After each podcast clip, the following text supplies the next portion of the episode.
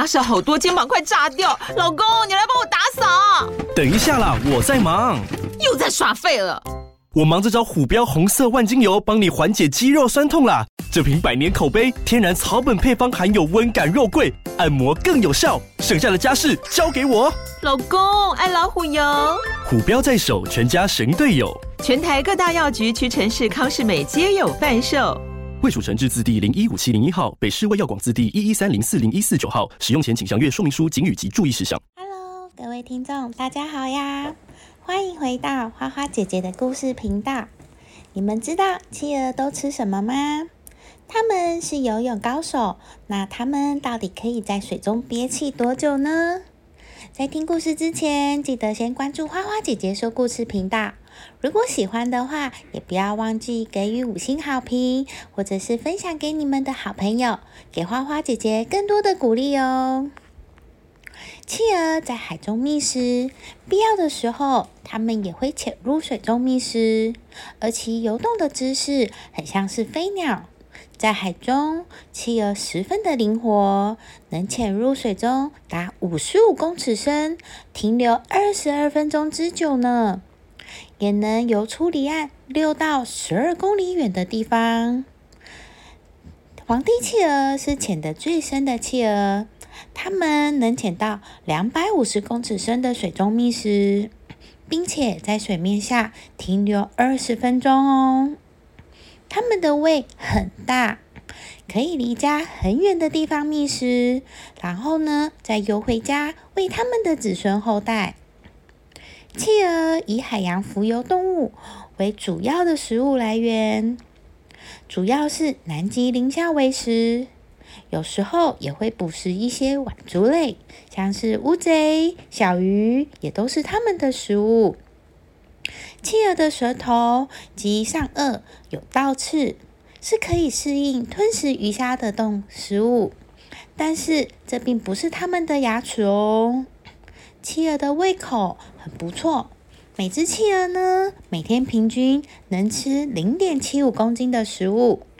主要的食物来源就是南极磷虾，因此呢，企鹅作为捕食者，在南大洋食物链中起着重要的作用。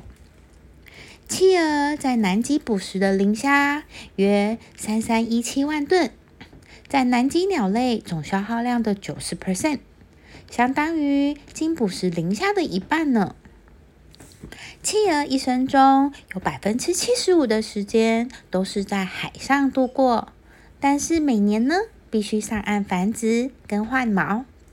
而不同品种的企鹅有不同的筑巢方式哦。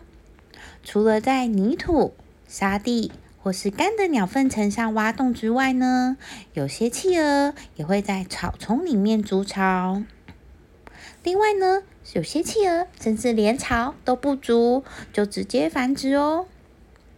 而就繁殖而言，大部分的企鹅一次会下两颗蛋，但是体型最大的国王企鹅，以皇帝企鹅，一次只会下一颗蛋。长时间在海上度过的企鹅，双眼也是有特殊构造的哟，以符合它们的生存模式。那么是什么样的构构造呢？企鹅的双眼有平坦的眼角膜，可以在水底及水面看东西。双眼呢，可以把影像传到脑部，使之呢产生像望远的作用。企鹅的双眼上还有一个叫做盐线，可以排除多余的盐分哦。陆地上的企鹅一般都是直立着。不然就是步行。由于身形很圆胖，走路比较慢，身形可爱，在冰天雪地下，若是被天敌追的时候呢，他们会以腹部贴在冰地上，并且双脚呢会快速的推动，以快速的逃走哦。企鹅的天敌是谁呢？企鹅通常很长寿。譬如帝王企鹅可以达到二十到三十岁，但是当然还是需要注意天敌。企鹅的天敌呢，主要是海狮跟海豹。只要企鹅下水，豹斑海豹呢就会快速的游过去，把企鹅吃掉。一只豹斑海豹一天可以吃超过十五只的阿德利企鹅，但是它通常是捕捉较弱或者是生病的企鹅。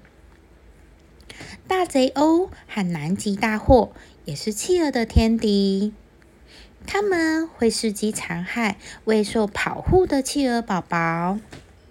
海狮、海豹、虎鲸等也会对企鹅产生一些威胁。应该很多人都会有疑惑过：所有的企鹅难道都住在南半球吗？下次我们就来说说，企鹅真的都只在南半球居住吗？今天的故事我们就先说到这里，我们下次见喽，拜拜。